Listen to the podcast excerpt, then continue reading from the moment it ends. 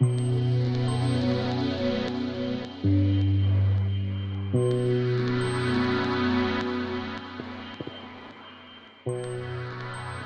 herzlich willkommen zu Lachen und Weinen. Mein Name ist Jakob Scheich. Ich bin Bruno Glöckner. Und wir sitzen immer noch zu zweit, wie jede Folge meistens. Ne? Wir, wir zwei Ja. sind immer dabei. Ja, ja, wir beide immer. Heute ohne Gast, nur wir beide. Und das liegt auch daran, dass wir heute fortsetzen. Ganz genau. Wir Unser Gast haben- ist Freud, ne? Unser Gast ist Freud. In seinem Beisein fühlen wir uns jedenfalls hier gewappneter. Gestern hat er uns übermannt, Ja. übervaterartig übermannt. Er hat uns in die Knie gezwungen. Und wir haben einfach dann unsere Drohung wahrmachen müssen. Und deswegen gibt es heute Teil 2, die Fortsetzung zu Teil 1. Teil 1. Der kam davor.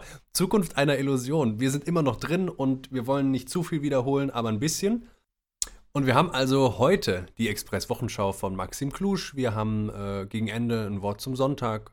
Und das wird alles eine schöne runde Sache. Inhaltlich setzen wir aber da an, wo wir aufgehört haben bei Freud. Und was wir uns ja schon erklärt hatten, war die psychoanalytische Entstehung der Religion und insbesondere der Vorstellung von Gott. Und das wollen wir gerade noch ein bisschen en Detail äh, rekapitulieren. Äh, und wir lassen Freud einfach zu Wort kommen, der uns sagt, dass die Religion, wie sie im in Angesicht äh, des kleinen Menschen, ganz, ganz kleinen, kleinen Männchens gegenüber der Natur, Gegenüber, also de, dem Neugeborenen meinst du, ne? der Neugeborene steht der Natur gegenüber. Ja. Also, nicht kleines. Männchen, es geht nicht um den kleinen Mann in der Gesellschaft oder so, ne? Nee, nee, aber nicht, der, dass wir das verwechseln. der Mensch ist so klein im Unterschied zur Übermacht der Natur. Ja, ja, in, klar. In diesem Naturzustand, ihr erinnert euch sicher daran.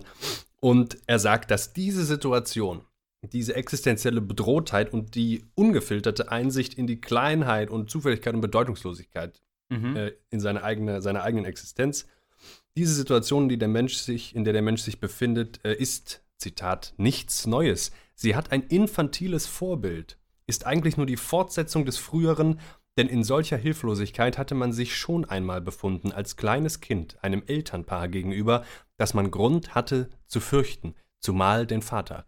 Zitat Ende. Das ist sowieso immer psychoanalytisch äh, in der Entwicklungsgeschichte äh, so eine zwiespältige Figur, weil der Vater ist äh, stark und groß und übermächtig und er macht als solche Angst. Das Kind merkt, der ist viel stärker, der könnte mich, ja. Mhm. Und er tut es aber nicht. Er schützt, wenn alles gut läuft. Ne? Und die Psychoanalyse geht eigentlich, äh, wenn es darum geht, die äh, innere Problematik eines Menschen aufzuschlüsseln, erstmal immer auf die Kindheit und die Erlebnisse der Kindheit zurück. Da liegen klar. die Leichen im Keller nach Freud.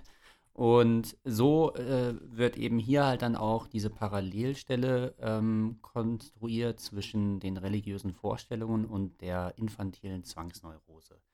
Äh, wir haben also die Indifferenz der Natur, ähm, die wir einfach nicht wahrhaben können, dass da auf einmal einfach Dinge geschehen, dass uns vielleicht unsere Liebsten genommen werden oder ähm, alles ganz anders läuft, als wir uns das vorgestellt haben, was sich dann vielleicht als individueller, individueller Schicksalsschlag äh, für uns darstellt.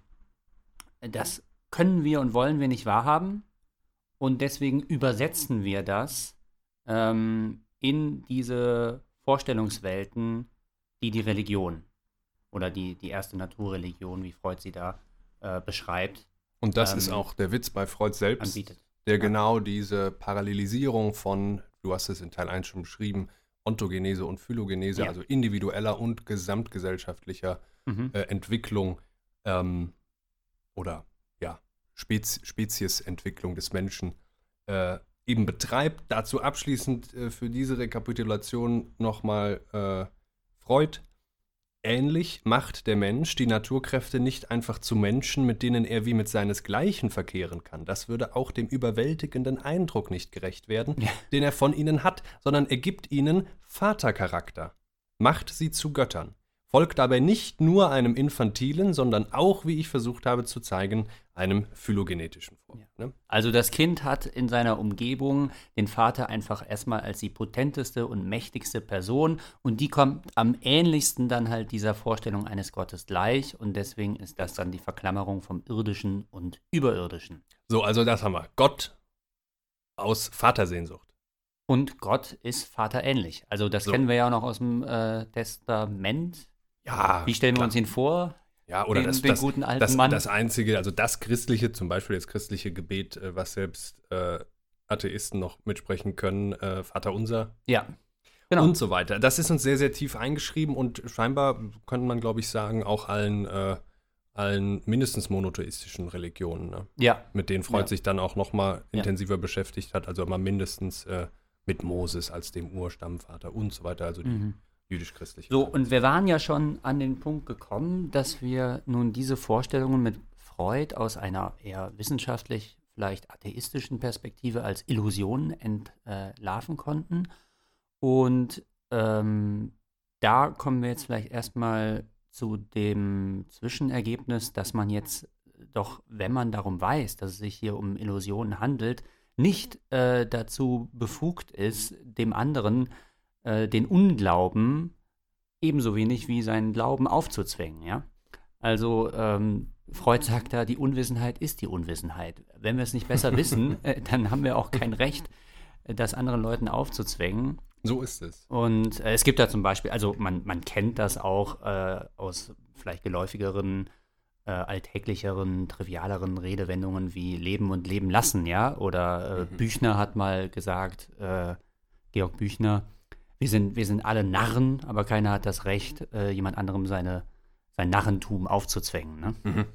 Oder aktualisiert Zizek, der sagt, äh, you, you may be an idiot, but that's not as bad as to be a complete idiot. Ja, ja, It's, you know, we are all idiots. okay. Danke, Shake. Bitte, ja. Ähm, äh, immer, immer mal wieder kommt er rein. Es gibt nicht auch ein kölsches Grundgesetz. Wir wollen das, wir wollen das Ja, ja, ähm, natürlich. Äh, leben und leben lassen und, äh, ach Mist, wie geht das denn nochmal? Oh Gott, das ist jetzt peinlich. Warte. Das ist schlimmer als die zehn Gebote nicht kennen, ne? Du bist eingeborener Kölner. Ist ja auch wurscht. So, und was wir auch schon gesagt haben, ist, ähm, dass laut Freud äh, sich besondere Gefahren auftun in dem Moment, wo man sagt, wir versuchen die Gesellschaft äh, und alles, was die Religion angeblich leistet oder jedenfalls leisten soll, anders, nämlich nicht mit religiösen Vorstellungen, mit diesen Illusionen zu, ähm, zu klären. Über diese Gefahren haben wir schon gesprochen. Nietzsche hat viel gewarnt und äh, Freud hat auch schon äh, dargelegt, was also jetzt ähm, trotz dieser Gefahren dafür sprechen soll, ist einmal so psychologisch, psychoanalytisch, aufklärerisch Mhm. zu versuchen. Und sein Argument ist, ein- ist ein ziemlich einfaches eigentlich, aber doch starkes ähm, kulturhistorisches Argument. Und das lautet wie folgt. Die Religion hat der menschlichen Kultur offenbar große Dienste geleistet zur Bändigung der asozialen Triebe, also wir erinnern uns der Kulturfeindlichkeit, die aus Triebverzicht unweigerlich entsteht, Jeder Einzelne ist virtuell ein Feind der Kultur. so viel beigetragen, aber nicht genug. Sie hat durch viele Jahrtausende die menschliche Gesellschaft beherrscht, hatte Zeit zu zeigen, was sie leisten kann. Wenn es ihr gelungen wäre, die Mehrzahl der Menschen zu beglücken, zu trösten, mit dem Leben auszusöhnen, sie zu Kulturträgern zu machen, so würde es niemand einfallen, nach einer Änderung der bestehenden Verhältnisse zu streben. Was sehen wir anstattdessen? Dass eine erschreckend große Anzahl von Menschen mit der Kultur unzufrieden und in ihr unglücklich ist, sie als ein Joch empfindet, das man abschütteln muss. Ja, und äh, äh, So, du bist jetzt lang genug dran gewesen, Religion, jetzt darf ich aber mal den Schalter hier bedienen. Jetzt darf ich aber mal, ja genau, be- bevor der skeptische Einwand kommt, müssen wir ja schon auch nochmal sagen, er schreibt das, also immerhin schon äh, nach dem Ersten Weltkrieg, aber äh, 1927, das heißt, die, die Weimarer Republik äh, und die goldenen 20er neigen sich so langsam dem Ende zu. Mhm. Äh, und er schreibt das kurz vor, vor Hitlers Wahlsieg und vor dem Zweiten Weltkrieg und Ja. so weiter, ja. Also da äh, diesbezüglich wirkt das auch wirklich wie ein Blick in die Zukunft. Das ist Ja. wirklich erstaunlich, äh, was er da, was er da vorhersieht teilweise. Darauf können wir jetzt gar nicht so viel eingehen, das wäre schon wieder eine eigene Folge. Absolut. Ähm, aber vielleicht äh, zu dem, was du jetzt gesagt hast, äh, Jakob, könnte man noch hinzufügen, äh, eine andere Überlegung, ähm, der Freud auch nachgeht oder etwas, das ihm auffällt, nämlich dass das bei den gebildeten Menschen und bei den Intellektuellen dieser Übergang vom, vom Glaubenssystem zum ähm, äh, Wissenschaftssystem eigentlich nicht sonderlich problematisch ist, sondern sich, wie er sagt, relativ geräuschlos Mhm. vollzieht. Ähm, viel, viel schwieriger und problematischer wird es, äh, wenn man das mit den Massen macht, ne? mit den Massen der Unterdrückten, wie er sagt, und der Ungebildeten, die keine Bildungschancen mhm. haben und erhalten, ähm, den kann man das nicht einfach so wegnehmen und dann äh, davon ausgehen, dass das alles äh, mhm. gut geht. Ne? Genau. Und ja. er wird dann, das sehen wir, das sehen wir gleich, er wird trotzdem darauf setzen, ja. allein schon, weil, äh, ich sehe es hier gerade, die Wissenschaft nicht anders kann. Ne? Der wissenschaftliche genau. Geist ja. erzeugt eine bestimmte Art, wie man sich zu den Dingen dieser Welt einstellt. Vor den Dingen der Religion macht er eine Weile Halt. Er, halt. Er zaudert endlich tritt er auch hier über die Schwelle. Also mhm. ähm, aufzuhalten ist das Ganze eh nicht und die Gefahr ja. in der Tat kommt dann nicht von, Zitat, den gebildeten und geistigen Arbeitern, die sowieso schon Kulturträger sind, also ihre, genau, ihre ja. Kulturfeindlichkeit eigentlich überwunden haben. Übrigens hier äh, zeigt sich Freud als Platoniker, ne? also das sind die Philosophenkönige. Die machen gar keine Probleme, das sind die Kulturträger. Ja. Ähm, so ein bisschen Hegels bürgerliche Gesellschaft steckt da vielleicht noch drin. Der, der, der hat ja drei Stände. Mhm. Nicht nur die zwei Klassen wie bei Marx, sondern drei Stände äh, und ja, da gibt es dann Platon den reflektierenden Stand. Mhm, ja. Ja, ja, ja, gut, klar. Ja, gut, Hegel, Platon ist ja sowieso. Ja, natürlich. Da, ja, Auf jeden Fall Blödsinn. Ne? ähm, ja, ich wollte dich nicht unterbrechen. Ähm, die Gefahr geht von den Massen aus. Ja, genau. Und jetzt ist halt die Überlegung so, äh, hält man diese Kenntnisse von denen fern? Also lässt man die in dem Glauben, etwa vielleicht für die, für die Philosophen mit ihrem Als-Ob, was wir besprochen hatten, wo mhm. man dann den, ja, ähm, sag ich mal, die, die Widerlegung des Glaubens verschweigt mhm. in diesem Als-Ob. Ne? Und er, er sagt erstmal als Ergebnis, zwei Möglichkeiten hat man nur, und ja. da waren wir gestern auch schon, und dann ja. wollen wir fortschreiten. Entweder, Zitat, strengste Niederhaltung dieser gefährlichen Massen, genau. sorg sorgsamste Absperrung von allen Gelegenheiten zur geistigen Erweckung oder gründliche Revision der Beziehung zwischen Kultur und Religion. Und, und was ist gekommen, Jakob? Das Erste. Der Faschismus. Es, es kam erstmal der Faschismus, vollkommen ja. richtig. Und heute, äh, ne, auch das wieder eine eigene Folge wert, Überwachungsstaat, äh, Ausbau von, von ja. Polizei und so weiter und so weiter. Also es scheint tatsächlich so diese Tendenz zu sein mit dem äh, Wegfall des, des inneren Zwanges zur ähm, mhm. Kulturfreundlichkeit, trotz Kulturfeindlichkeit, ja. ähm, nimmt einfach der äußere Zwang zu. Und wir scheinen immer noch, äh, Freud das sagt, das steckt schon in ne? dieser Übergangsphase, wir scheinen ja. immer noch da drin zu stecken. Ja. So, aber um dann weiterzuführen, jetzt ist ja die Frage, diese, diese positivere Möglichkeit, Zitat, gründliche Revision der Beziehung zwischen Kultur und Religion. Also mhm. sozusagen, ich formuliere das jetzt schon mal ein bisschen um, eine Kult, also Kulturtherapie, ja, mhm. äh, die zu einem Wegfall der Religion oder einem Ablassen von der Religion führt, was eben kein brutales Herausreißen ist und die Massen dann wieder zugänglich für noch viel gefährlichere Illusionen möglicherweise macht, mhm. sondern eben ja gut angeleitet. Wonach schreit das? Dafür brauchen wir doch eine andere, äh, einen anderen Umgang miteinander, aber zum Beispiel auch eine andere Pädagogik. Darauf geht Freud noch mal ganz explizit ein. Und vielleicht steigen wir einfach damit auch mal ein. Äh, wie, wie, wie steht es zu der Zeit? Wie, äh, wie schadet denn jetzt, also das Christentum, davon spricht Freud, oder das ist ja mal die, die jüdisch-christliche Religionskultur, wie schadet die denn? Also es muss ja Gründe geben, äh, abseits davon, dass der wissenschaftliche Entdeckergeist sowieso immer weiter fortschreiten will und dann irgendwann gewisse Dinge mhm. unglaubwürdig werden, ja, mit weil das birgt die Gefahr, wenn man sich die Massen anschaut. Äh, wie, welche Gründe sprechen aber dafür, auch diesen Massen letztlich auch die von der Religion wegzuführen? Da schreibt er. Denken Sie an den betrübenden Kontrast zwischen der strahlenden Intelligenz eines gesunden Kindes und der Denkschwäche des durchschnittlichen Erwachsenen. Wäre es so ganz unmöglich, dass gerade die religiöse Erziehung ein großes Teil Schuld an dieser relativen Verkümmerung trägt? Ich meine, ich meine, Freud meint, es würde sehr lange dauern, bis ein nicht beeinflusstes Kind anfinge, sich Gedanken über Gott und Dinge jenseits dieser Welt zu machen. Und er setzt das fort, Verzögerung, also das ist seine Diagnose sozusagen, pädagogischer State of the Art. Mhm. Ja, auch, und so war es auch und wahrscheinlich viel schlimmer vor Freud, kann man sagen. Mhm, ne? Mhm. Diese Zeitenwende, was die bei Freud äh, ausmacht, ja. äh, da hören wir gleich noch was zu. Verzögerung der sexuellen Entwicklung und Verfrühung des religiösen Einflusses, das sind doch die beiden Hauptpunkte im Programme der heutigen Pädagogik, nicht wahr? Wenn dann das Denken des Kindes erwacht, sind die religiösen Lehren bereits unangreifbar geworden. Meinen Sie aber, dass es für die Erstarkung der Denkfunktion sehr förderlich ist, wenn ihr ein so bedeutsames Gebiet durch die Androhung von Höllenstrafen verschlossen wird?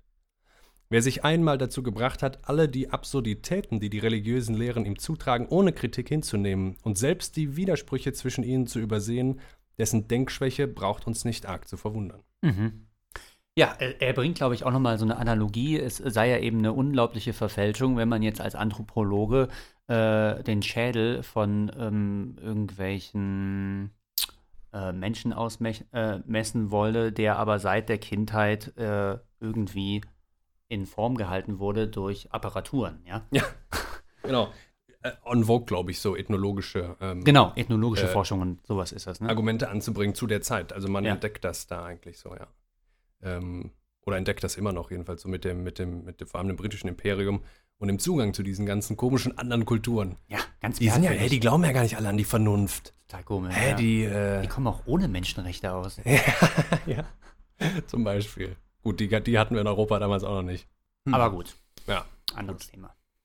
Ähm, was machen wir also jetzt da draus? Äh, offenbar leiden auch die Massen, die meinen, sie kommen nur ohne Religion aus und die nicht diesen wissenschaftlichen Fortschrittszwang äh, sozusagen, nicht diese Logik befolgen, sondern die einfach ihr Leben gut organisieren wollen. Dazu gehören wir auch alle. Dazu gehört natürlich auch der Wissenschaftler äh, in einer anderen Funktion. Äh, wie helfen wir denen? Was ist denn jetzt Freuds Vision? Es wird doch jetzt ziemlich mhm. hoffnungsfroh. Ja? Mhm. Wenn, also wenn sogar die, die meinen, die kommen ohne das nicht aus, eigentlich darunter leiden. Ja. Durch, äh, unter der christlichen Pädagogik, ja, unter dieser Erziehung und unter dieser Fortpflanzung. Ja, ähm, Freud betont einfach immer wieder, es wäre doch allemal, wäre es doch äh, den Versuch wert, das äh, Experiment, das Projekt einmal durchzuführen, einer irreligiösen Erziehung.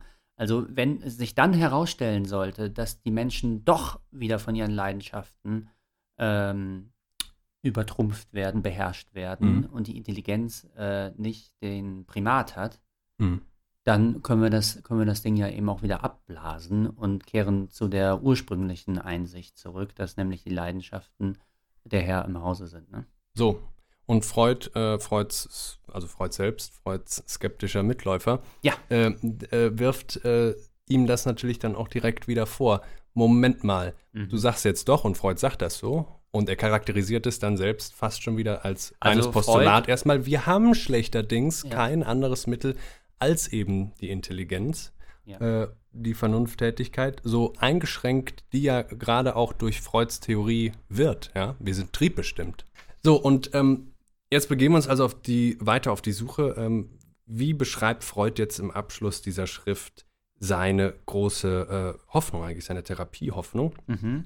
Ja, wie, wie sähe diese therapierte Menschheit aus? Ne? Also die, die ohne äh, diese Illusion, die die Religion darstellt, leben ja, würde. Ne? Ohne gesamtgesellschaftliche Zwangsneurose sozusagen. Also was ist das, Jakob? Das ist ja die Erreichung des utopischen Zustands, ne? Wäre es. Wäre Und es, genau. Erstmal sagt er aber, wie, motivierte noch mal ein bisschen, warum wir es wenigstens wagen sollten. Äh, und warum es nötig ist. Er schreibt da, nun dürfen wir sagen, es ist wahrscheinlich an der Zeit, wie in der analytischen Behandlung des Neurotikers. Die Folge mhm. der Verdrängung durch die Ergebnisse der rationellen Geistesarbeit zu ersetzen. Dass es bei dieser Umarbeitung nicht beim Verzicht auf die feierliche Erklärung der kulturellen Vorschriften bleiben wird, dass er nach allgemeiner Revision derselben für viele die Aufhebung zur Folge haben muss, ist vorauszusehen, aber kaum zu bedauern. Und jetzt dieser Satz, die uns gestellte Aufgabe der Versöhnung der Menschen mit der Kultur wird auf diesem Wege weitgehend gelöst werden. Also hier spricht der Aufklärer, ne? Die, äh, die dunklen, verworrenen Zusammenhänge die sich da in so einem äh, gläubigen Menschen angesammelt haben, die sollen, in die soll nun Licht gebracht werden. Ähm, das wird ausgeleuchtet durch äh, Rationalisierung, durch Verhirnung.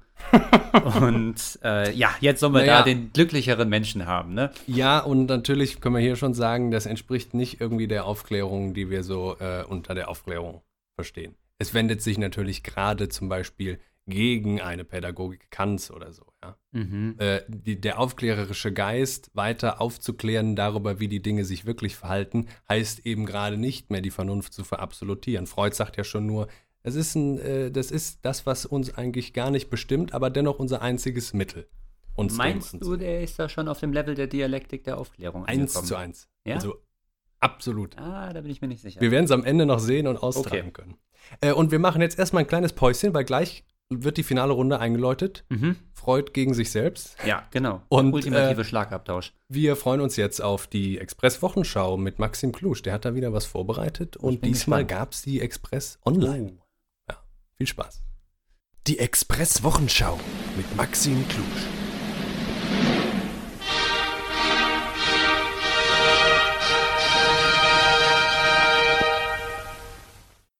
Pünktlich zum Jahresende, einem Ende, das viele mit dem Wunsch auf ein besseres nächstes Jahr beschließen werden, schalte ich meinen Adblocker aus, denn ich möchte mir erstmalig die Online-Version der Express ansehen. Ich musste den Adblocker ausschalten, um die Seite nutzen zu können. Und jetzt weiß ich auch warum. Denn große Teile des Fensters sind mit Werbung ausgekleidet. Starre Werbung, sich bewegende Werbung, Videowerbung. So kommt scheinbar die weite Welt in die kleine Boulevardwelt der Express. In diesen Werbeanzeigen versammelt sich bei genauerem Hinsehen eine enorme Absurdität. Ich solle bitte Trading betreiben, um im Monat so und so viel Geld zu verdienen. Aber auch diesen Laptop kaufen, mitunter auch für UNICEF spenden, dazu gibt es das Bild eines dürren Kindes. Passenderweise dazu wird mir noch ein Abnehmprogramm angeboten. Ja, der Express wird auch viel von Gesundheitsexperten verraten, als ob es Geheimnisse wären. Nur zur Krankheit, die zu all dieser Gesundung führen muss, liest man selten. Zwischen den Themensparten Schlager und Sport gibt es neben den an der Seite des Fensters klebenden Werbeanzeigen noch die Sparte Shoppingwelt. All diese Werbung, man könnte meinen, man verpasst etwas im Leben. Ich sehe Schuhe, Whiskyflaschen und mir entgegengestreckte Brüste. Die Express wirbt hier für einen Sextoy-Hersteller. Generell zeigt sich die kleinbürgerliche Express in ihrer Internetpräsenz recht vulgär. So gibt es neben den erotischen Werbeanzeigen die oben in der Menüleiste vertretene Kategorie Erotik bzw. Lecker Mädche, in der ich mir Nacktbildchen verschiedener Models anschauen kann, die wie aus einer vergangenen Zeit anmuten und alle mit Vornamen wie Doreen, Vicky oder Ashley benannt sind. Diese vulgären Inhalte stehen aber keineswegs in einem Kontrast zur Form der Berichterstattung über tagesaktuelle Themen aller Arten, von Weltpolitik bis zur Schlägerei unter Nachbarn. Und generell kann man sagen, dass die Vermittlung dieser News selbst wie pornografisch ist. Das Schema ist meist dasselbe. Aus einem Ereignis, über das berichtet werden soll, wird ein für dieses meist unbedeutender, mindestens aber verwirrender Teil herausgeschnitten und in einer Schlagzeile plakativ aufbereitet, sodass man sich fragt, was ist das? Was steckt dahinter? Dazu ein Beispiel aus der aktuellen Online-Ausgabe mit einem Artikel, der, so sieht man in der Rangliste, gerade im Trend ist. Auf dem Bildchen zu dem Artikel sieht man einen großen Hund, der die Zunge rausstreckt. Dazu die Schlagzeile: Kurz vor Köln Polizeikontrolle. Pascha bellt, aber er kann Herrchen nicht helfen. Mit Pascha ist der Hund gemeint, angeblich 60 Kilo schwer. Dabei geht es in dem Artikel eigentlich gar nicht um den Hund oder seine Helfernatur, sondern um die Festnahme zweier Kokainschmuggler bei einer Polizeikontrolle auf einem Autobahnrasthof. Zufällig aber war in diesem Auto der Schmuggler der besagte Hund mit dem einfallsreichen und bestimmt seltenen Hundenamen Pascha zugegen. Genug Gelegenheit für die Express, um an diesem eine Story aufzuhängen. Wie sehr hier um primitive Aufmerksamkeit gebuhlt wird, Banalitäten zu Stories, Vulgäres zu News aufgeblasen werden und zuletzt, wie gut die Allianz von Boulevard-Online-Formaten mit den kommerziellen Internetshops funktioniert, das zeigte mir heute das ein oder andere genaue Blicklein in die Express Online. Ich grüße Sie, bis bald.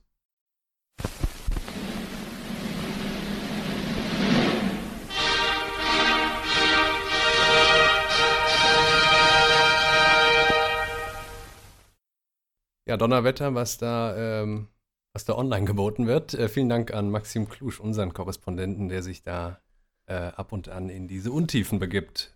Ja. Und äh, jetzt kommt die, die Glocke für die letzte Runde. Freud sagt, wir haben kein anderes Mittel als die Intelligenz und damit meint er natürlich die psychologisch geschulte Intelligenz, die darum weiß, dass die Intelligenz, also dass, dass wir jetzt nicht nur Vernunftwesen sind, ja. Und er, ähm, das wollte ich nur noch kurz sagen, stellt ein äh, Ideal auf, was viel von dem hat, was sich Nietzsche schon vielleicht gewünscht hat, gegen ähm, Also Entschuldigung, wenn ich unterbreche, aber dass wir nicht nur Vernunftwesen sind, du, was meinst du genau? Du meinst dann, dass wir nicht Herr im eigenen Hause sind nach Freud? die, die, die, also die deutsche Aufklärung sozusagen, Kant bis Hegel sagt, äh, wir sind nur so weit überhaupt Menschen, wie wir äh, zu solchen erzogen werden, nämlich zu unserer Vernunfttätigkeit. Wenn wir unvernünftig handeln, sind wir Tiere. Der Ausgang aus der selbstverschuldeten Unmündigkeit. Diese, dieses Verständnis von Aufklärung dreht Freud natürlich gerade auf den Kopf. Es ist genau andersrum. Ja? Also wir sind als Menschen ganz wesentlich durch diese unvernünftigen Anteile geprägt. Mhm. Die bestimmen meistens unser Verhalten, das unsere Es Regung. Oder das ja? S bestimmt uns. Genau. Und was wir uns wünschen können und was er dann eben äh, hier auch so nennt, ist ein psychologisches Ideal. Mhm.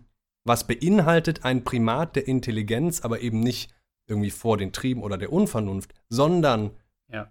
äh, wo wir denken können, da sollen wir bitte keinen religiösen, illusionären Schwachsinn fabrizieren, ja, sondern da hat das Primat der Intelligenz. zu sein.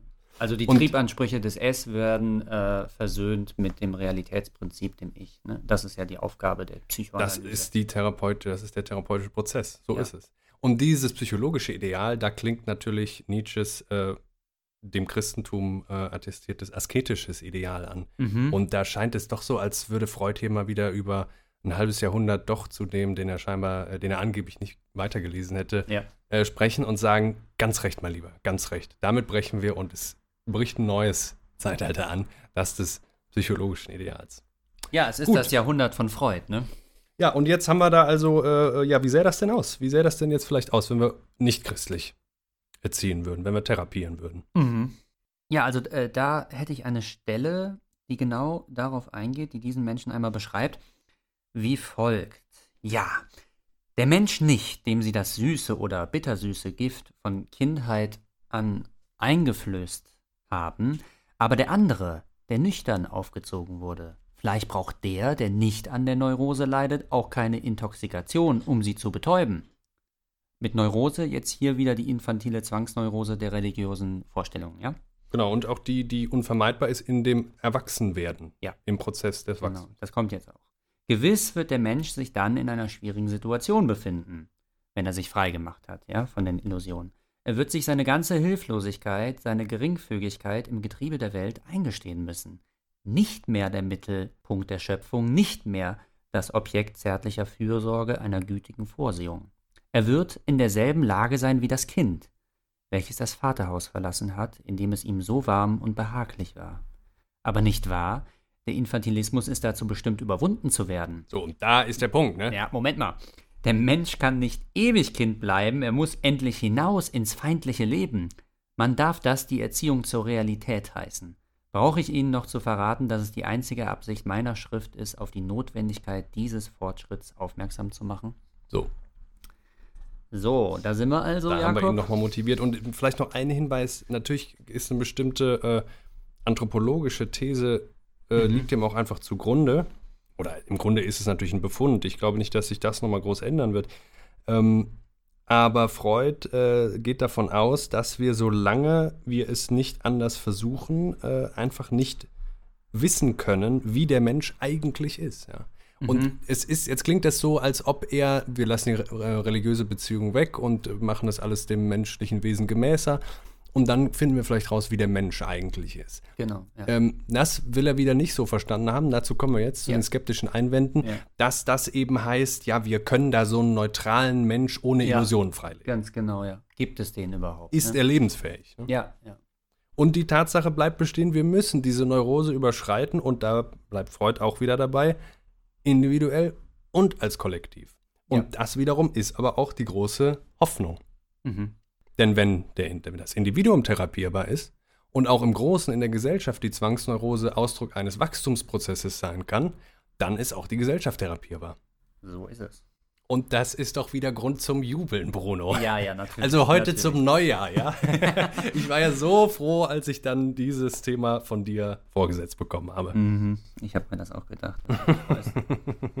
Im Anschluss hieran, ähm, ihr werdet es bestimmt schon rausgehört haben, und wir haben es auch schon erwähnt, dass Freud, also Freud wird jetzt hier mehr und mehr der Literat, für den man ihn auch gepriesen hat. 1930 hat er den Goethe-Preis bekommen. Äh, er ist der erste und der letzte Psychoanalytiker, der auch Märchenonkel war, ne? Das hat man schon gesagt. Er ist überhaupt der erste Psychoanalytiker, ne? ja, das ist klar. Erst nach Freud hat man Leute als Psychoanalytiker bezeichnet. Ja, das ist ja der Witz, du doof. Ja. Also, ähm, und diese Literarisierung, die setzt er jetzt fort und ähm, das wollen wir euch auch nicht vorenthalten.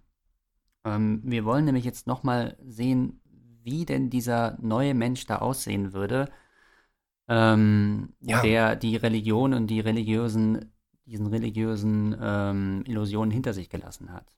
Also, da heißt es, was soll ihm die Vorspiegelung eines Großgrundbesitzes auf dem Mond, von dessen Ertrag doch nie jemand etwas gesehen hat? Als ehrlicher Kleinbauer auf dieser Erde wird er seine Scholle zu bearbeiten wissen, so dass sie ihn nährt. Dadurch, dass er seine Erwartungen vom Jenseits abzieht und alle frei gewordenen Kräfte auf das irdische Leben konzentriert, wird er wahrscheinlich erreichen können, dass das Leben für alle erträglich wird und die Kultur keinen mehr erdrückt. Dann wird er ohne Bedauern mit einem unserer Unglaubensgenossen sagen dürfen, dieser Unglaubensgenosse ist Heinrich Heine, Mhm. Den Himmel überlassen wir den Engeln und den Spatzen. So, das zeichnet diesen, äh, diesen neuen therapierten Mensch in der therapierten Kultur auf jeden Fall schon mal aus. Natürlich äh, wendet er gleich dann sich wieder ein bisschen skeptisch gegen diese, ja, vielleicht ist es eine Romantisierung von dem Bauern auf seiner Scholle, der Ja, ganz bedürfnislos, ohne metaphysisches Bedürfnis sozusagen da bewirtschaftet. Wenn es eine Romantisierung ist, ist es eigentlich auch schon wieder eine marxistische. Da klingt sowas an, der ehrliche Bauer, das ist eigentlich der Grundstein der Gesellschaft und der kann gar der kann fast gar nicht anders als friedlich zu leben, denn der hängt von dem, womit er unmittelbar arbeitet, von seinem Grund und Boden ab. Und so, so, so, eine, so eine Utopie von so einem Getreidestaat könnte man meinen. Und wenn du mir da noch mal ganz kurz das Zepter übergibst, äh, Ja. Nietzsche hat vorher eigentlich ähm, schon charakterisiert, wie zu diesem äh, bodenständigen, nicht wissenschaftlichen Mann, um den es ja, um den äh, es Freud hier vor allem geht, das Ideal eines solchen neuen Wissenschaftlers und Philosophen, wie Freud es vielleicht selbst schon verkörpert, Ja. aussieht, ja. Und äh, das äh, fassen wir einfach mal zusammen mit Scheich 2020, wenn Sie nachlesen. ne? zitierst dich also jetzt selbst. Ja, weil äh, das einfach immer aus mehreren, ich glaube aus insgesamt sieben Aphorismen zusammengetragen ist. Okay. Du Eklektiker. So, Nietzsche sagt da nämlich, er äh, charakterisiert also einen neuen Philosophen, einen neuen Wissenschaftler, Denker, der mit dem asketischen Priester und dem, diesem Gewissenhaften des Geistes äh, so gar nichts Ja, mehr komm, hat. lies jetzt einfach vor. Auch nicht mit dem gemütlichen Stubengelehrten und so, so unsere Mhm. Professoren, okay. Sie ähneln vielmehr tollkühnen Freischärlern. Sie wären freie, sehr freie Geister, ja der freie Geist par excellence. Sie wären Freunde der Wahrheit, aber sicherlich keine Dogmatiker, Versucher und Menschen der Experimente. Sie müssten selbst vielleicht Kritiker und Skeptiker und Dogmatiker und Historiker und überdies Dichter und Sammler und Reisender und Rätselrater und Moralist und Seher und freier Geist und beinahe alles gewesen sein. So, aber jetzt denken wir mal an Freud, mit welchem Handwerk der hier rangeht, ja? Mhm. Kritiker, Skeptiker, sein eigener Kritiker, Skeptiker natürlich, tritt permanent auf. Äh, Historiker, ja, also alles extrem historisch geschult. Äh, der, der Philosoph der Zukunft kommt ohne Empirie nicht mehr aus, ja. Das können sich die Analytiker äh, und auch die Phänomenologen abschmieren, äh, abschminken. Überdies Dichter und Sammler, du hast auf die literarische Qualität hingewiesen und so weiter. Okay, damit gebe ich wieder ab. So, danke. Ähm, da steckt nämlich äh, weitaus mehr drin, äh, als man vielleicht glaubt. Genau, wir hatten zwei Stellen. Ich würde gerne einmal aus dem Voltaire von Candide, äh, Vo- Voltaires Candide vorlesen, Oha. Mit dem Untertitel, das Kommt- kennt ihr ja bestimmt, eigentlich oder von- die Beste der Welten. Kommt eigentlich von Heine äh, das mit, mit Engeln auf Spatzen schießen oder wie ist das so? Nee, nee, Kanonen? das kommt, glaube ich, von Haben die Engeln Kanonen? Wahrscheinlich, ja. Hm.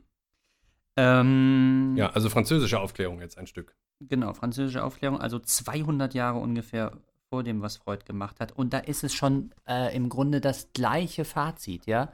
Das äh, ist dann das gleiche Plädoyer, was da herausgestellt wird. Voltaire auch der einzige Aufklärer, den Nietzsche hat durchgehen lassen und ihm So. die Erstausgabe von Menschliches allzu Menschliches gewidmet hat. Ja. Ihr wisst, ich weiß auch, sagte Candide, dass wir unseren Garten bebauen müssen.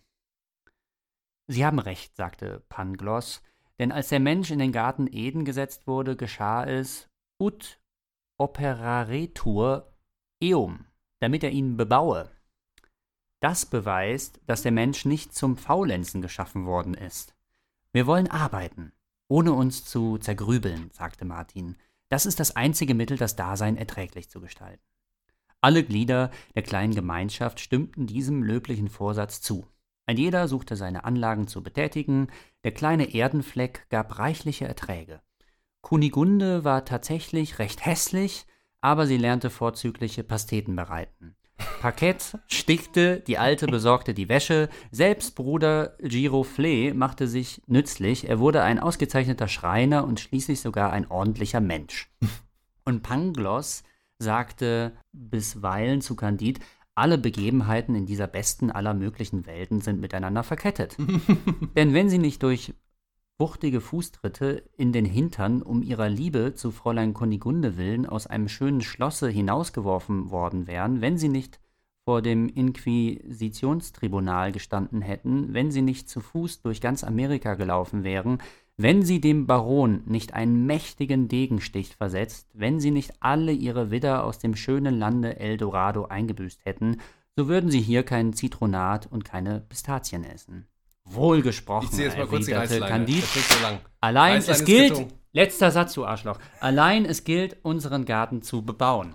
Also du hast jetzt die Reißleine ignoriert. Das ist eigentlich essentiell. Ja, ich war im letzten Satz, Mann, da kannst du mich doch nicht unterbrechen. Ja, wenn du einfach zwei Seiten vorliest. Es war eine Seite. Dafür überlege ich mir eine Strafe, die Reißleine. Wir müssen die eh mehr benutzen. Das ist ich habe da viel Feedback bekommen, die Leute vermissen die Reißleine. Ach so. Ja, äh, das ist natürlich herrlich. Ähm, verarscht er da schon Leibniz mit der besten aller Welten? Ja, ja, klar, das ist eine Satire darauf. Natürlich. Ja. Also, Und, und, und, du siehst jetzt da, also bei Freud, äh, diesen, äh, Ja. äh, das ist so lass mich das doch noch ausführen. Bitte. Also, äh, nach unzähligen Verfehlungen, Enttäuschungen, gigantischen Niederlagen hat dieser Protagonist ist nun äh, zu dem zu der Beantwortung der großen Frage gekommen, nämlich der Frage nach dem Sinn des Lebens, äh, die da vielleicht lauten würde, zusammengefasst, äh, laboremus, ja, lass uns arbeiten, lass uns an die Arbeit gehen, lass uns diesen Garten bebauen. Äh, übrigens, laboremus, das ist der Optativ äh, im Lateinischen, den haben wir so gar nicht, aber der wird dann übersetzt mit dem lasst uns, ja, also Mm. lass uns an die Sache herangehen, so wie man dann am Fest So ein- lasst uns froh und So munter ein sein milder und so. Imperativ. Genau, ähm, also dass man, sage ich mal, auf der Grundlage von nichts dann doch einfach sagt, lasst uns. Mhm. Gut, aber ich würde jetzt sagen, Freud wendet jetzt ja ein, vielleicht gegen so was, was, äh, über das Voltaire vielleicht auch noch nicht hinaus konnte. Äh, Nee, ist das nicht alles ein bisschen arg possierlich? Ne? Also ist das jetzt die austherapierte, so gefährlich gewordene Gesellschaft ohne Religion? Aber es ist ein rein immanentes Ideal. Das ist das gleiche wie bei Also da gibt es wirklich Okay. alle transzendenten Vorstellungen Mhm. sind da auch abgebaut. Das ist alles äh, äh, Trug und so. Und das ist klar, das wurde alles hundertmal dann durchgespielt und das sind alles Enttäuschungen oder es zeigt sich alles als enttäuschend. Mhm. Und dann äh, bleiben wir bei dem, was wir haben, was wir machen können, nämlich dem, was wir unseren Händen anvertrauen. Ja? Mhm. Ähm, deswegen hat, ist das, denke ich, hier so eine Parallelstelle in der Literatur, die sich anbietet. Mhm. Ja, schön. Und noch eine zweite Stelle oder? Äh, Ja, wenn du willst, kannst du noch deinen Goethe vorlesen, deinen Prometheus. Ach so, ich weiß nicht, ob ich den vielleicht nicht lieber am Ende vorlese. Ja, aber das ist ja genau das auch. Ja, das stimmt, das ist wirklich genau das. Bedecke deinen Himmel, Zeus, mit Wolkendunst, und über dem Knaben gleich, der Disteln köpft, an Eichen dich und Bergeshöhen, musst mir meine Erde doch lassen stehen, und meine Hütte, die du nicht gebaut, und meinen Herd, um dessen Glut du mich beneidest. Ich kenne nichts Ärmeres unter der Sonne als euch Götter. Ihr nähret kümmerlich von Opfersteuern und Gebetshauch eure Majestät und darbtet, wären nicht Kinder und Bettler hoffnungsvolle Toren. Da ich ein Kind war, nicht wusste, wo aus noch ein, kehrt ich mein verirrtes Auge zur Sonne, als wenn drüber wär ein Ohr zu hören meine Klage, ein Herz wie meins sich des Bedrängten zu erbarmen. Und äh, er fühlt sich alleingelassen und ist doch von der transzendentalen Weltanschauung enttäuscht, ja. Wer half mir wieder der Titanen Übermut? Wer rettete vom Tode mich von Sklaverei? Hast du nicht alles selbst vollendet, heilig glühend Herz? Und glühtest jung und gut, betrogen, Rettungsdank dem Schlafenden da droben? Ich dich ehren, wofür hast du die Schmerzen gelindert, jedes Beladenen, hast du die Tränen gestillet, jedes Geängsteten, hat nicht mich zum Manne geschmiedet die allmächtige Zeit und das ewige Schicksal, meine Herren und deine? Wähntest du etwa, ich sollte das Leben hassen, in Wüsten fliehen, weil nicht alle Blütenträume reiften? Und jetzt dann noch, da darf der Dichter wirklich nochmal und der Philosoph ja auch, und das ist ja auch Nietzsche und von mir aus auch noch ein bisschen Freud, ja, die, die poetische Selbstschaffung. Hier sitz ich, forme Menschen nach meinem Bilde, ein Geschlecht, das mir gleich sei, zu leiden, zu weinen, zu genießen und zu freuen sich und dein nicht zu verachten, wie ich. Dein nicht zu achten, wie ich. So, ich weiß, du willst es immer ganz langsam vorlesen. Mhm. Und du tust immer so, als wäre es irgendwie so ein äh, juristischer Text oder sowas, den man ganz Und ist also Freud, stellt sich auch einen neuen Menschen vor? Ich wollte ja auch noch eine kleine Lanze für Nietzsches Übermensch sprechen, ne? Nee, jetzt der nichts mit rassisch-biologischen Vorstellungen zu tun hat, sondern einfach äh, einen, ja, einen austherapierten Menschen sich vorstellt. Ein Mensch, der nicht mehr so sehr leidet unter dieser komischen Krankheit, die Freud Ja. uns hier analysiert. Und jetzt müssen wir uns ja aber am Ende nochmal fragen, gibt es den ideologiefreien, den illusionsfreien Menschen überhaupt? Oder ist er überhaupt lebensfähig? Ja. ja, Weil das muss ich nämlich Freud jetzt auch nochmal fragen, ob er äh, da am Ende mit seinem ganzen psychoanalytischen Unternehmen nicht doch selbst auch einer Illusion verfallen ist. und er fragt es sich. Ne? Die dialogische Ja. Struktur wird hier nochmal ganz offenbar und es scheint fast wie bei Platon auf eine Aporie hinzusteuern, denkt man dann. Ja, richtig, ja. Wie ist jetzt Freuds hoffnungsvolle Vision der therapierten Gesellschaft auch nur eine Illusion? Er schreibt dann da, aber ich will meinen Eifer ermäßigen und die Möglichkeit zugestehen, dass auch ich einer Illusion nachjage. Vielleicht ist die Wirkung der religiösen Denkverbote nicht so arg, wie ich es annehme. Vielleicht stellt es sich heraus, dass die menschliche Natur dieselbe bleibt, auch wenn man die Erziehung nicht zur Unterwerfung unter die Religion missbraucht. Ja. Und dabei kann es nicht bleiben. Das wäre jetzt maximal unbefriedigend. Deswegen gucken wir, wie er das nur als vorübergehenden Einwand gelten lässt. Ein Einwand, äh, den er sich zum Beispiel selbst macht, ist ja, dass jetzt plötzlich dann doch dieses, diese, das Primat der Intelligenz, also das psychologische Ideal über unser Triebleben siegen soll.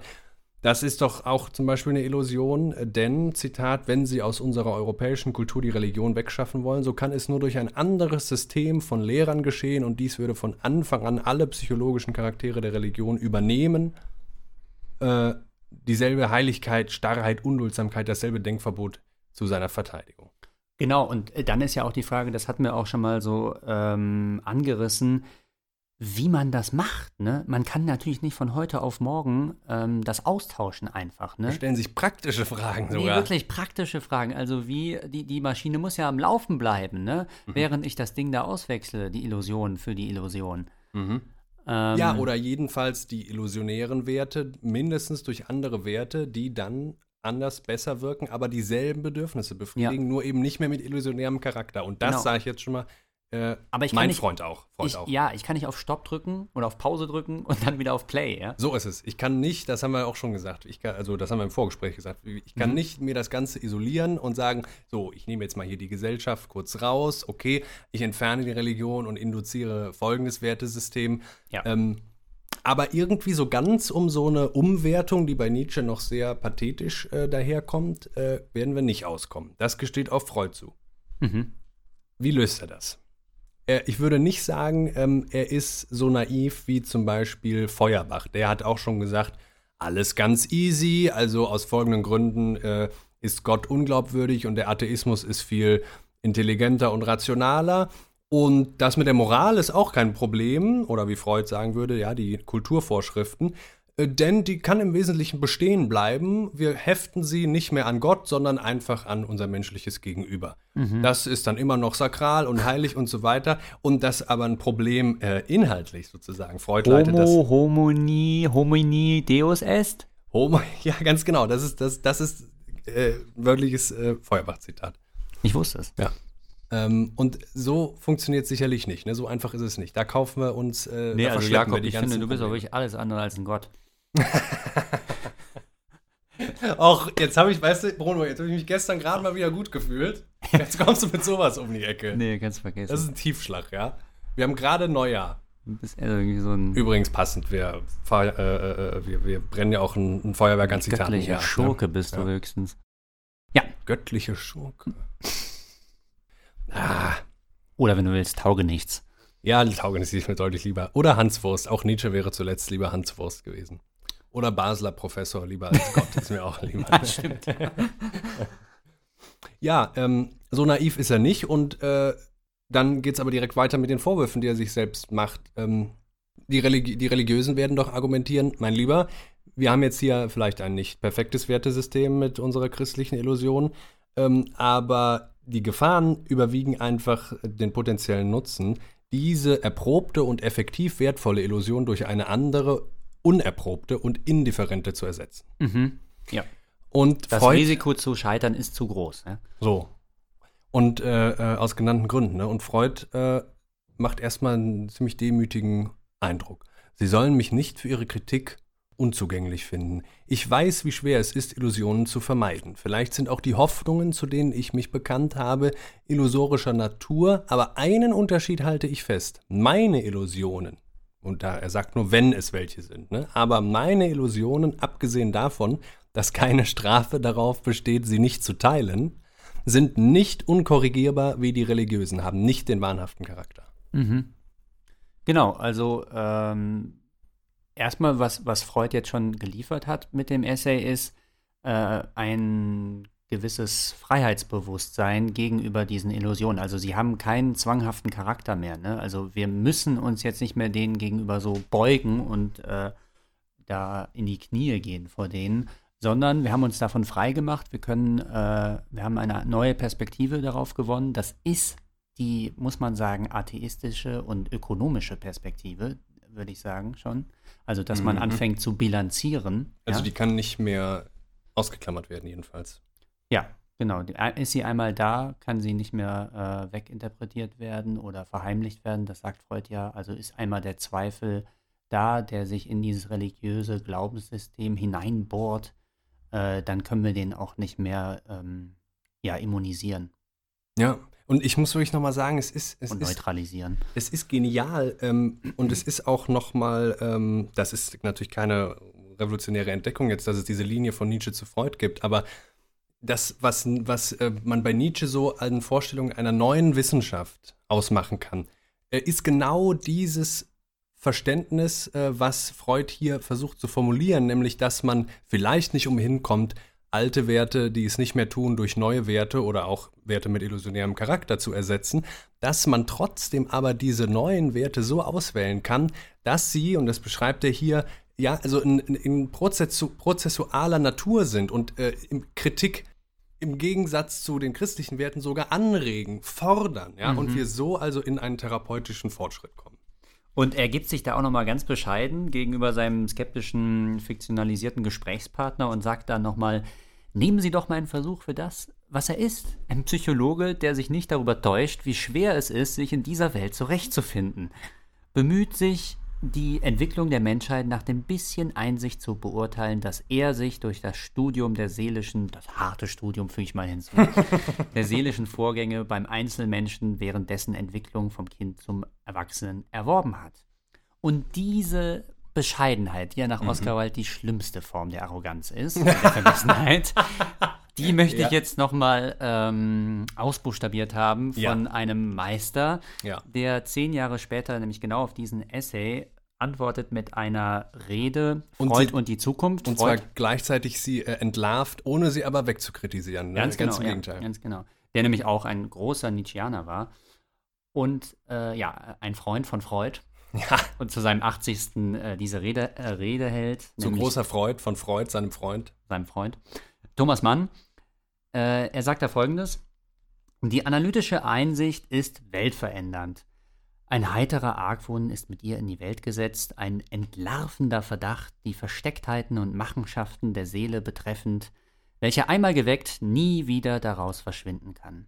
Er infiltriert das Leben, untergräbt seine rohe Naivität, nimmt ihm das Pathos der Unwissenheit, großartig das Pathos der Unwissenheit, oder? Ja. Betreibt seine Empathetisierung, indem er zum Geschmack am Understatement erzieht, wie die Engländer sagen, zum lieber untertreibenden als übertreibenden Ausdruck zur Kultur des mittleren, unaufgeblasenen Wortes, das seine Kraft im Mäßigen sucht. Bescheidenheit. Vergessen wir nicht, dass sie von Bescheidwissen kommt, dass ursprünglich das Wort diesen Sinn führte und erst über ihn den zweiten von Modestia, Moderatio angenommen hat. Bescheidenheit aus Bescheidwissen. Nehmen wir an, dass die Grundstimmung der heiter ernüchterten Friedenswelt, dass sie, dass das die Grundstimmung der heiter ernüchterten Friedenswelt sein wird, die mit herbeizuführen die Wissenschaft vom Unbewussten berufen sein mag. So, und dieses, dieses Pathos der Unwissenheit ist ja genau das religiöse Moment. Ne? Freud Mhm. beschreibt das Genau. selbst. Das Ja. religiöse Moment besteht nicht darin, dass man ähm, sich seiner Kleinheit bewusst wird, sondern das religiöse Moment besteht darin, diese, dieser Kleinheit äh, eine fantasierte Übermacht entgegenzusetzen, die einen eben dann, die das Ganze kompensiert, dieses Ja. Gefühl. Und, Und von der man genau- ein Teil ist, ja? von der man ein Teil ist. Und genau dagegen richtet sich Freuds äh, Bescheidenheit im Bescheidwissen. Ja, genau. Die, äh, diese Entpathetisierung, also die, ja, anstatt zu sagen, oh, Regen täte uns gut, Ja. scheiße, da opfern wir mal ein Kind oder so, ne? Das ist einfach nur Pathos der Unwissenheit, Ja, der sich ja. natürlich dann verklügelt und verfeinert hat Ja. äh, im Christentum und so weiter. Aber äh, ja, damit Nee. ist Schluss. Und Mir- ich habe dir das schon immer erzählt, ne? Die, die weltverändernde Einsicht, ja.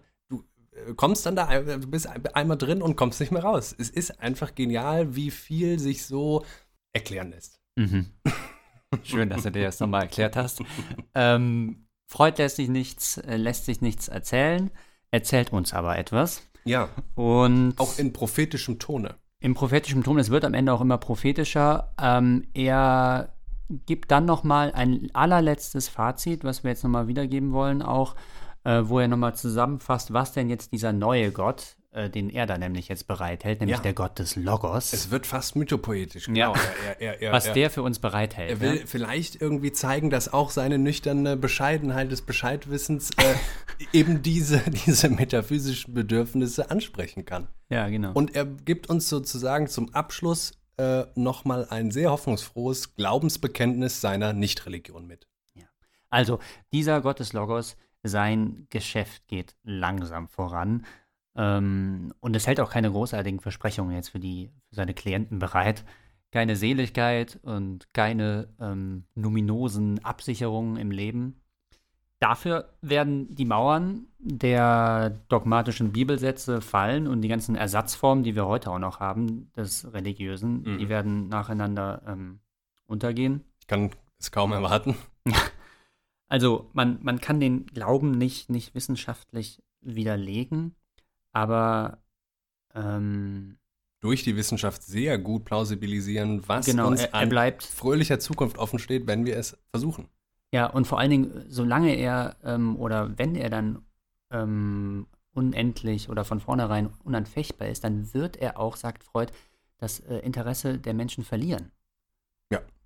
Also das Interesse dieser aufgeklärten, rationalen äh, Kultur, die wird dann irgendwann sagen, ja gut, dann ähm, glaub doch dein Kram, ist mir doch egal, ja. Ja, und die ist eben nicht nur aufgeklärt rein rational, ja, sondern äh, über darüber, dass vielleicht irgendein bestimmter Glaubensinhalt Quatsch ist, sondern die ist aufgeklärt im ganzheitlich, sage ich jetzt mal plakativ, im, im eben in Freuds psychologischen Sinne, aufgeklärt darüber, was da alles so an Trieben herrscht und wirkt und wie man aber mit denen umgehen kann, ohne gleich eben Ja. ins Pathos der Unwissenheit zu verfallen, ja, Mhm. oder Kreuzzüge zu starten oder Hitler zu wählen oder Stalin äh, äh, Mhm. zu unterstützen oder was auch immer, ja. So, also ist am Ende jetzt der Gott des Logos, ähm, äh, das ist die Wissenschaft, Jakob, ne? Also Ja. die Wissenschaft geht hier als die Siegerin am Ende hervor nach einem unendlich äh, jahrtausendlangen Konflikt. Ähm, zeigt sie sich am Ende als, als die Siegerin, sagt Freud, aber er ist da auch am Ende dann ähm, wieder mal bescheiden und auch skeptisch. Mhm. Ähm, es, es ist klar, also ich, ich, ich ähm, zitiere hier nochmal das, seinen allerletzten Satz, sein Schlusswort. Nein, unsere Wissenschaft ist keine Illusion. Eine Illusion aber wäre es zu glauben, dass wir anderswoher bekommen könnten, was sie uns nicht geben kann. So. So, und äh, das ist ja wohl sowas von Lügen gestraft worden, dieses äh, Statement. Denken wir mal einmal nur kurz an Silicon Valley. Ähm, dann ist wohl ganz klar, dass die Wissenschaft auch sehr groß darin sein kann, Ideale zu fabrizieren und Ja. Illusionen zu konstruieren. Oder wie siehst du das Jetzt Jakob? machst du das fast schon auf. Ich mach das ähm, Entschuldigung. Ja, ich meine, äh, wir kommen zum Silicon Valley gleich kurz. Ähm, was er hier, glaube ich, sagen will in diesem Schlusswort, nein, unsere Wissenschaft ist keine Illusion. Betonung auf unsere Wissenschaft. Ja? Mhm. Er spricht nicht von der Wissenschaft. Und das ist auch bei Nietzsche immer so, der ja meistens abgekanzelt wird als der Wissenschaftskritische. Ähm, der kritisiert immer eine ganz bestimmte Vorstellung von Wissenschaft. Und ähm, Freud, um das noch einmal aufzugreifen, plausibilisiert seine, also die Möglichkeit, dass seine Wissenschaft, diese psychoanalytische, ähm, die alten Götter durchaus ersetzen kann, indem er, bisschen ironischerweise, diese zwei quasi äh, atheistischen Götter äh, Mhm. Logos und Ananke, also die Mhm. äh, Notwendigkeit. Mhm. Ver Verstand und oder Vernunft und Notwendigkeit. Scheint erstmal gar nicht so ein Gegensatz. Das sind keine transzendentalen metaphysischen Größen mehr. ja, Das so. heißt aber nicht, dass wir nicht an sie glauben würden in einem sehr ähnlichen Sinne. Ja? Wir müssen vielleicht sogar an sie glauben. Mhm. Und äh, dennoch hält das eben diese, diese ganze Entwicklungschance für uns bereit, äh, uns da nicht mehr an, dieses, äh, an diese Transzendenten zu heften. Und ich glaube, das, äh, was im Silicon Valley zum Beispiel passiert, das ist eine Wissenschaft, die anders als Freuds äh, Wissenschaft äh, vor Nietzsche noch überhaupt nicht bestanden hätte. Das ist Ja. keine neue Wissenschaft, keine philosophisch geschulte, keine, ähm, keine sich selbst kritisierende Wissenschaft. Das ist eine objektive Wissenschaft. Ja. Also gut, das können wir es jetzt heute ist auch nicht- Es, es, ist, Ja. es ist eine Wissenschaft, die noch nicht therapiert ist. Das Mhm. ist, äh, ähm, natürlich ist das auch eine Wissenschaft, die da ökonomischen Interessen und Zwängen untersteht. Und in der Tat aber ja eine, woran glauben die im Silicon Valley? Sie können ähm, doch eigentlich die Unsterblichkeit herstellen. Die sind größenwahnsinnig, genau. Sie sind größenwahnsinnig und sie glauben doch an ein ewiges Leben in einem Jenseits. Das ist jetzt halt charakterisiert als, äh, als äh, Cloud, in die man nach dem Tod hochgeladen wird. Aber auch der physische Tod soll überwunden werden und so weiter. Also die machen ja gerade das, was Nietzsche fordert und was Freud tut, noch nicht mit. Ja? Wir sind immer noch in diesem Übergang. ja, Dass sie nämlich sagen, äh, wir, äh, äh, die im Gegenteil, ja, die versuchen, also was Freud sagt, eine Illusion aber wäre es zu glauben, dass wir anderswoher bekommen könnten, zum Beispiel von der Technik oder der digitalen Ja. Technik, was sie uns nicht geben kann. Ähm, insofern wird sein Statement hier nicht Lügen gestraft vom Silicon Valley. Das Silicon Valley hat nur den Schuss noch nicht gehört. Die halten ja genau daran fest, als ob sie von irgendwoher diese alten religiösen Illusionen erfüllt bekommen könnten. Und bei Freud ist es aber gerade, also diese unsere Wissenschaft, die keine Illusion ist, ist gerade die, die ähm, in bescheidenem Bescheidwissen darum weiß, dass für den Menschen einiges unerfüllbar und unerreichbar ist und es nicht heißt, dass er damit nicht gesund, gut und viel friedlicher noch als in der Religion umgehen kann. ja, wie aber das, Entschuldigung, aber da, der Satz ist ja auch ein bisschen verwirrend, ja?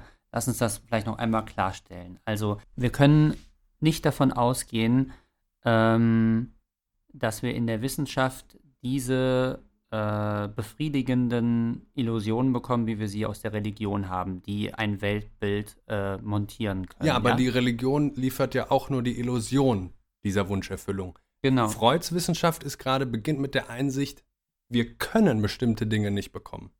Ja, aber jetzt wäre doch eben der Typus der Wissenschaft, der da in Silicon Valley gepflegt wird, genau derjenige, der sagt, nee, nee, die Illusionen, die können wir auch wissenschaftlich produzieren. Genau. Und der hängt damit der alten Illusion an, die die Psychoanalyse gar nicht mehr trägt, zum Beispiel. Ne? Ja, ganz genau. Und Ja. deswegen meine ich, wird der Satz Lügen gestraft. Ja, wenn du es ja, also wenn du es so rein quasi als, äh, als den Propheten hier liest, als Freud, äh, Ja. der uns eine Kulturentwicklung äh, vorhersagen will, was er, finde ich, aber nicht tut. Ähm, er steckt jetzt keinen Zeitrahmen ab. Aber Mhm. klar, wir finden, wir finden diese Illusion heute immer noch. Wir haben ganze Kontinente, wo das Christentum an Boden gewinnt und nicht verliert. Wir sind Ja. hier eh in einer komischen Position. Und ja. jetzt denk auch noch mal auf der anderen Ebene, äh, Jakob, denk noch mal an das Individuum, Sollen an jetzt den den dritten Einzelnen. Stock gehen? Nee, denk noch mal an den Einzelnen, der Einzelne, der jeder ist, wie Kierkegaard sagt, ja. ähm, also als ob der Einzelne, das Individuum ohne, ohne Illusionen auskommen würde. Wir erzählen uns alle irgendwie eine Geschichte oder wir geben uns alle eine Erzählung, die wir dann unser, unser Leben nennen. Wir betten mhm. uns alle ein in ein Narrativ, wie das mhm. im neoliberalen äh, Vokabular heißt, ja. Mhm. Ähm, wir erzählen uns täglich irgendwas. Ne? Wir mhm. setzen uns immer irgendwas auf. Es müsste in der Tat äh, sich eine Folge anschließen, ja. die äh, fragt, woran glauben wir? Ne? Und ja. ich will nur sagen, Freud sagt nicht, dass wir äh, an nichts glauben können und damit gut durchkommen. Ganz im mhm. Gegenteil. Nee, nee, nee, ne? nee. Aber das Transzendenzprinzip wird aufgegeben und er sagt eben, was ich eben gesagt habe. Genau. So, äh, äh darf ich das, das Schlusswort, äh, habe ich das dann oder wie Bitte, aus? ich, ich, ich glaube, ich bin hier, ja. Ja, schön. Also das, das Schlusswort kriegt unser Freund Friedrich Nietzsche, der uns besonders anspricht, ja, die wir ja Philosophen der Zukunft sein wollen, im Wort zum Sonntag, aber bitte so, verabschiede uns. Ich sage dann schon mal Ciao. Ja, ich verabschiede uns ähm, mit einem Zitat. Wir haben heute wirklich wahrlich ein richtiges Feuerwerk äh, abgebrannt von Zitaten, abgefackelt.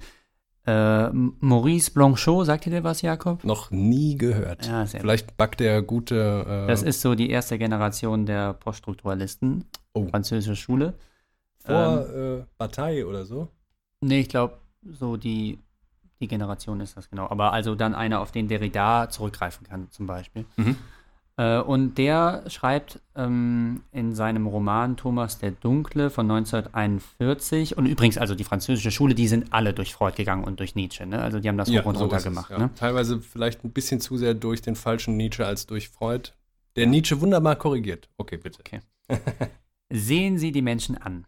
Die reine Lehre befiehlt ihrem Auge, sich blind zu nennen, und ein ewiges Alibi zwischen der Nacht außen und der Nacht innen erlaubt ihnen das ganze Leben lang die Illusion des Tages.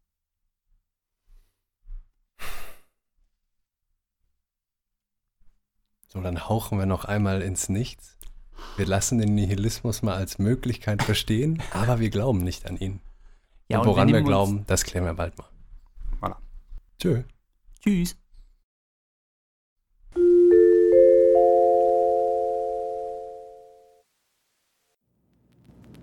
Das Wort zum Sonntag.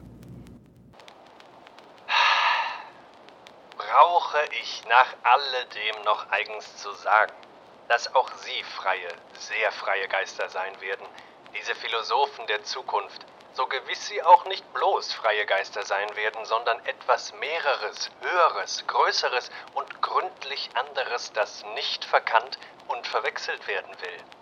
Aber indem ich dies sage, fühle ich fast ebenso sehr gegen sie selbst als gegen uns, die wir ihre Herolde und Vorläufer sind, wir freien Geister, die Schuldigkeit, ein altes, dummes Vorurteil und Missverständnis von uns gemeinsam fortzublasen, welches allzu lange wie ein Nebel den Begriff freier Geist undurchsichtig gemacht hat.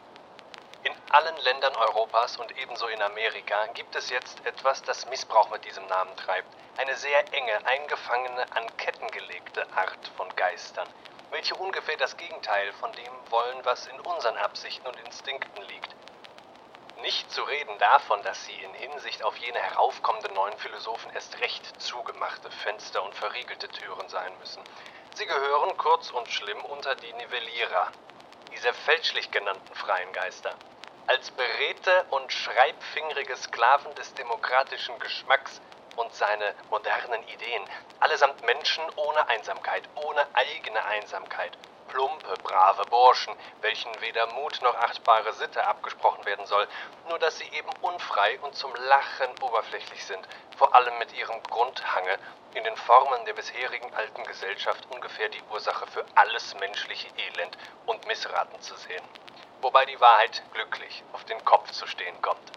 Was sie mit allen Kräften erstreben möchten, ist das allgemeine grüne Weideglück der Herde, mit Sicherheit, Ungefährlichkeit, Behagen, Erleichterung des Lebens für jedermann. Ihre beiden am reichlichsten abgesungenen Lieder und Lehren heißen Gleichheit der Rechte und Mitgefühl für alles Leidende, und das Leiden selbst wird von ihnen als etwas genommen, das man abschaffen muss. Wir Umgekehrten die wir uns ein Auge und ein Gewissen für die Frage aufgemacht haben, wo und wie bisher die Pflanze Mensch am kräftigsten in die Höhe gewachsen ist, vermeinen, dass dies jedes Mal unter den umgekehrten Bedingungen geschehen ist, dass dazu die Gefährlichkeit seiner Lage erst ins Ungeheure wachsen, seine Erfindungs- und Verstellungskraft, sein Geist, unter langem Druck und Zwang sich ins Feine und Verwegene entwickeln, sein Lebenswille bis zum unbedingten Machtwillen gesteigert werden musste.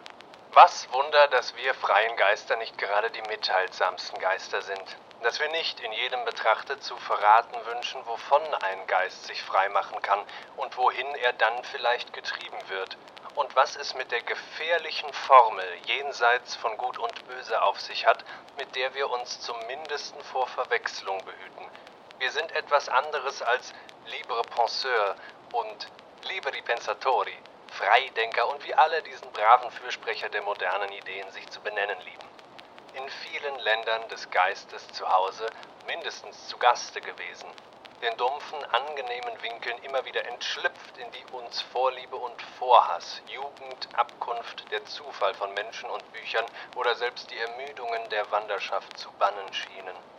Voller Bosheit gegen die Lockmittel der Abhängigkeit, welche in Ehren oder Geld oder Ämtern oder Begeisterungen der Sinne versteckt liegen, dankbar sogar gegen Not und wechselreiche Krankheit, weil sie uns immer von irgendeiner Regel und ihrem Vorurteil losmachte, dankbar gegen Gott, Teufel, Schaf und Wurm in uns, neugierig bis zum Laster, Forscher bis zur Grausamkeit, mit unbedenklichen Fingern für Unfassbares, mit Zähnen und Mägen für das Unverdaulichste.